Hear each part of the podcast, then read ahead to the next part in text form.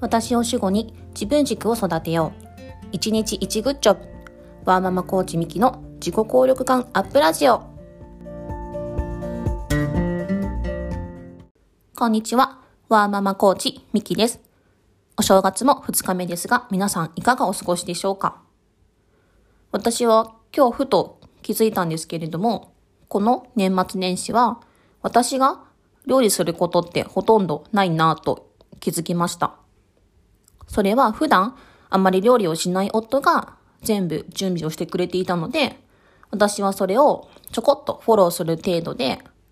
全部基本的にはお任せしている状況です。例えば、大晦日の夜は年越しそばを作ってくれたり、元旦の朝にはお雑煮を作ってくれました。いつもの年末年始は私の広島の実家で過ごしていたので、ご飯の準備とかも、ちょっと母親にお任せしている点があったんですけれども、今回私がいろいろやんなきゃなと思っていたんですが、何も言わなくても夫の方が先回りして、いろいろと準備をしてくれているので、本当に助かっています。さて、今日のテーマは、続けている理由を因数分解してみるです。私は自己紹介でも触れたんですけれども、何か一つのことを継続するっていうのがとっても苦手です。そんな私が去年の9月からある一つのことを継続して未だに続けていることがあります。それはオンラインで受けているヨガのレッスンです。今日はそのオンラインのヨガのレッスンを未だに続けられている理由について因数分解してみたのでもしよかったら最後まで聞いてみてください。それでは今日もよろしくお願いします。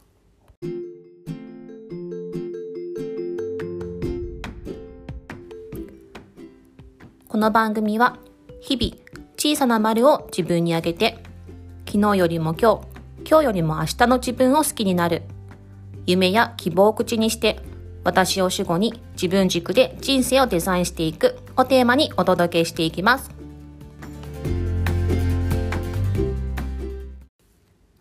改めまして、こんにちは。ワーママコーチ、ミキです。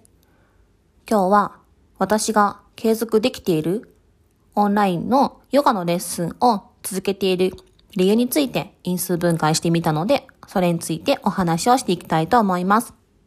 私が参加しているオンラインのヨガレッスンなんですけれども、ボイシーの人気パーソナリティ、ワーママハルさんが主催されているクラスに参加しています。平日、月曜日、水曜日、金曜日の3日間で朝5時半から20分間のヨガとなります。前半がポーズの練習で、後半が瞑想をやっています。その後に質疑応答に答えてくださる時間が設けられています。私がこの瞑想ヨガに参加をした理由なんですけれども、実は昨年5月にバセドウ病を発症しています。それでお医者さんより激しい運動を控えるようにと言われていたので、しばらく運動をしていませんでした。さらにリモートワークが増えていたので、なかなか外で歩いたりっていうところも実質減ってきていました。そこで健康とか体力の方が心配になったので、何か、バセド病を持っていても、体が少し動かせるものないかなっていうふうに探していた時に、ちょうど、この瞑想ヨガのクラスに出会いました。これだったら、私にも負荷なくできるかなと思ったのが、参加を決めた理由です。ただ、朝5時半からスタートということで、朝5時ぐらいには起きて準備しなきゃなっていうところが、ちょっと心配だったんですけれども、ちょっと頑張って早起きしてみようかなと思えて、初回スタートしました。初めて参加したクラスは、私が思っていたよりもすごく丁寧に説明をしてくださって、オンライン上でもわかりやすくポーズを学ぶことができたのと、あとは直接質問ができるっていうところがすごくメリットだなと感じました。そして驚いたのは、そのクラスにはなんと300人ぐらいの方が参加されているということでした。ウェビナー形式なので顔は見ることはできないんですけれども、同じ時間帯にこうやって早起きをして、ヨガのポーズを学んで、新たな気づきだったり、自分のちょっとした成長だったりっていうのを感じ合える仲間がこんなにいるんだっていうところをすごく感動した覚えがあります。9月から参加し始めて、ちょうど丸4ヶ月が経ちました。普段三日坊主の私がこんなに続けられている理由って何だろうっていうのを改めて考えてみることにしました。続けている理由としてはいくつかあるんですけれども、まず、瞑想ヨガの講師であるバーママハルさん、その人自身にすごく惹かれているという点があります。考え方だったり、姿勢だったり、教え方だったり、質問に対する回答だったりっていうところを見ていると、本当に尊敬できる人だなと感じています。それと、毎回、新たな学びだったり、新たな気づきを得ることができるんです。例えば、ヨガのポーズももちろんそうなんですけれども、最後の質疑応答の時間がすごく貴重で、自分以外でも他の方の質問を聞くことによって、私が気づいていなかったことに気づけたり、視野が広がったりっていうことにつながっています。そして、参加するたびに自分の成長を少しずつではあるんですが、実感することができています。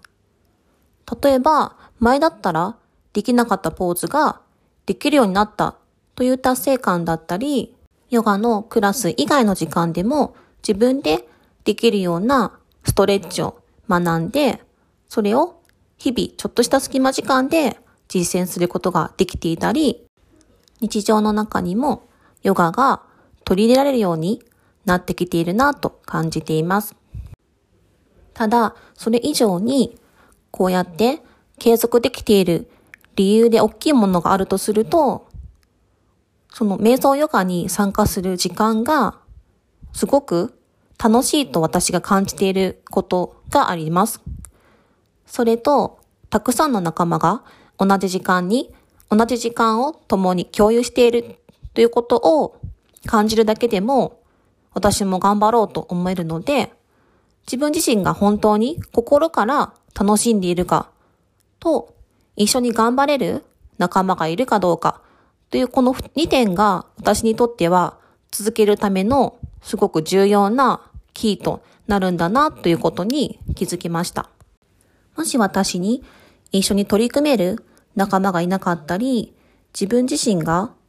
やらなきゃと思って楽しめていない状態であれば、こんなに長く続けることはできていなかったんじゃないかなと振り返って思いました。今私が新たにチャレンジしているこの音声配信に関しても実際に一緒に頑張っている仲間がいるし、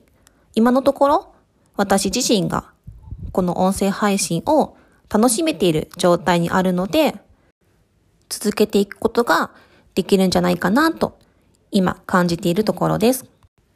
皆さんが何か継続して続けていることがあるとすれば、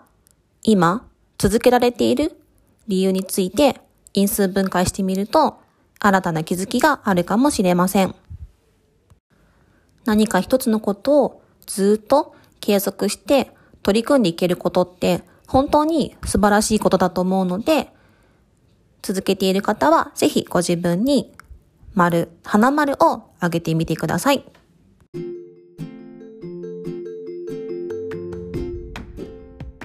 はい。今日のテーマは、続けている理由を因数分解してみるでした。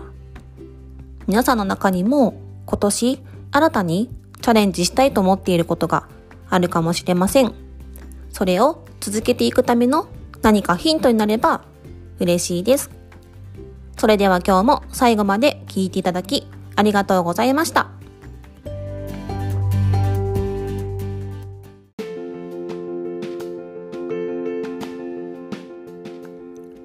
今日一日が終わるときに今日あったささやかな幸せだったり小さなできたという経験を振り返ってみてください。そして自分自身に丸をあげましょう。